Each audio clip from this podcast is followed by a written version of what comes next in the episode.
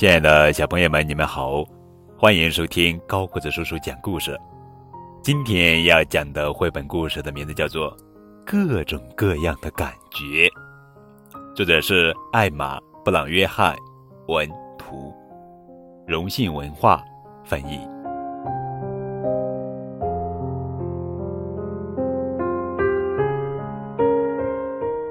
有时候，我们很快乐。有时候，我们很伤心；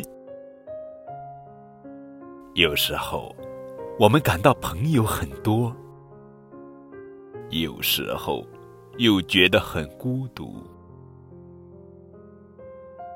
有时候，我们觉得自己很棒；有时候，又觉得自己很丢脸；有时候。我们的身体受了伤，谁都可以看见。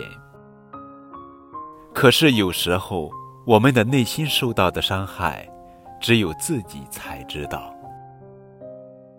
有时候我们会嫉妒别人，有时候又觉得别人很大方。有时候，因为我们的肤色、头发的颜色、戴着眼镜，或者身体有缺陷，鼻子。耳朵的大小，或者嘴唇的厚薄，穿着的方式，喜欢做的事情，会让别人觉得我们很奇怪。有时候这些感觉是不公平的，或者是错误的。有时候我们想整理房间，有时候又不想。有时候我们喜欢做很多事，有时候。只想休息。有时候我们想和朋友们在一起，有时候又只想一个人待着。